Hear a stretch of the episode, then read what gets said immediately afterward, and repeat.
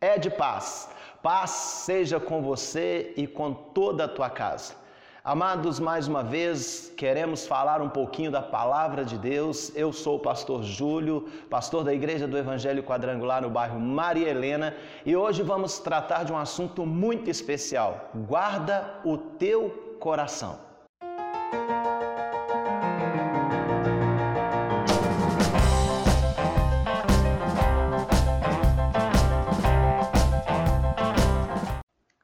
Amados, a palavra do Senhor no livro de Provérbios, capítulo 4, versículo 23, diz assim: Sobretudo o que se deve guardar, guarda o coração, porque dele procedem as fontes da vida.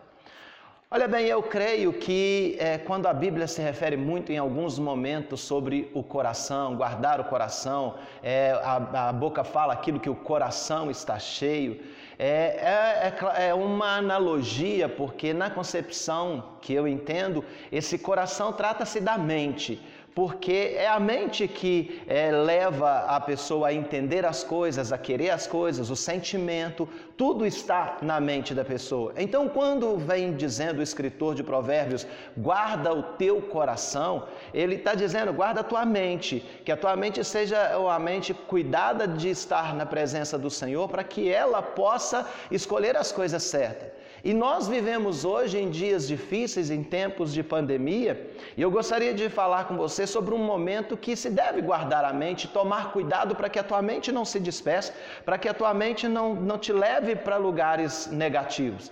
A Bíblia fala no livro de Reis que houve um tempo em que a Síria cercou Samaria. E houve grande fome em Samaria. A situação ficou tão complicada, tão complicada, que aconteceu um episódio que deixou o rei atordoado. Duas mulheres combinaram de, de, de comer o filho é, após a morte, tamanha era a situação, o conflito, e de repente co cozinhar o filho de uma, e no outro dia, quando foram cozinhar o filho da outra, essa escondeu o seu filho.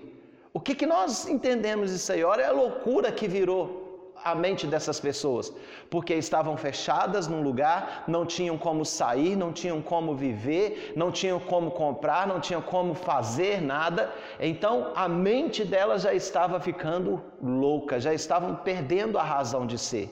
Então, amados, hoje eu quero pedir a você: guarda o teu coração, guarda a tua mente. Nesses dias difíceis, Procure ocupar a tua mente com as coisas de Deus. Procure ocupar a tua mente com a tua família. Procure fazer coisas que vá fazer a tua mente ficar ocupada por um lado positivo. Não permita em momento algum que situações negativas entrem na tua mente, entre nesse chamado coração para te levar a se sentir mal, para te levar a, a se sentir é, necessitando fazer alguma coisa a ponto de perder o controle. São tempos difíceis e nós vamos ver muitas coisas ainda pela frente, porque a tendência é de ficarmos mais algum tempo é, em casa, ficarmos algum, mais algum tempo é, dentro dos nossos lares. Então hoje, gostaria que você tomasse muito cuidado ocupando a tua mente, guardando isso aí que chamamos de coração.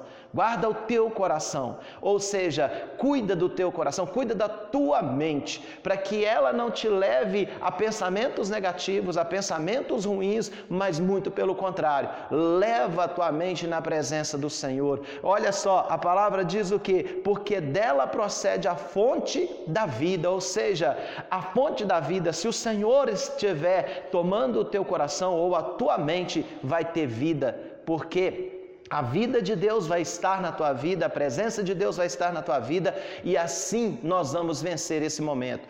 Cuida da tua casa, cuida da tua vida, para que nada alcance a tua casa, a tua família, a tua vida nesses dias difíceis. Estamos presos dentro de casa, mas a nossa mente vai estar presa no Senhor, o nosso Deus.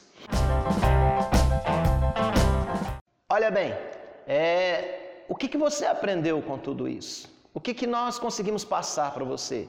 Que são dias difíceis, são dias maus, mas nós vamos vencer, desde que a gente cuide do nosso coração, da nossa mente, para que ele fique ligado no trono do Senhor. Não permita que a tua mente de forma alguma ela vagueie ou ela vá para caminhos errados, para caminhos do pânico, para caminhos do terror, mas muito pelo contrário, que o teu coração, a tua mente esteja firme na presença do Senhor. Amados, divulgue essa mensagem.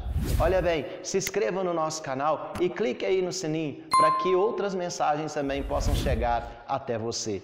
Eu te agradeço mais uma vez, Deus te abençoe, em nome de Jesus.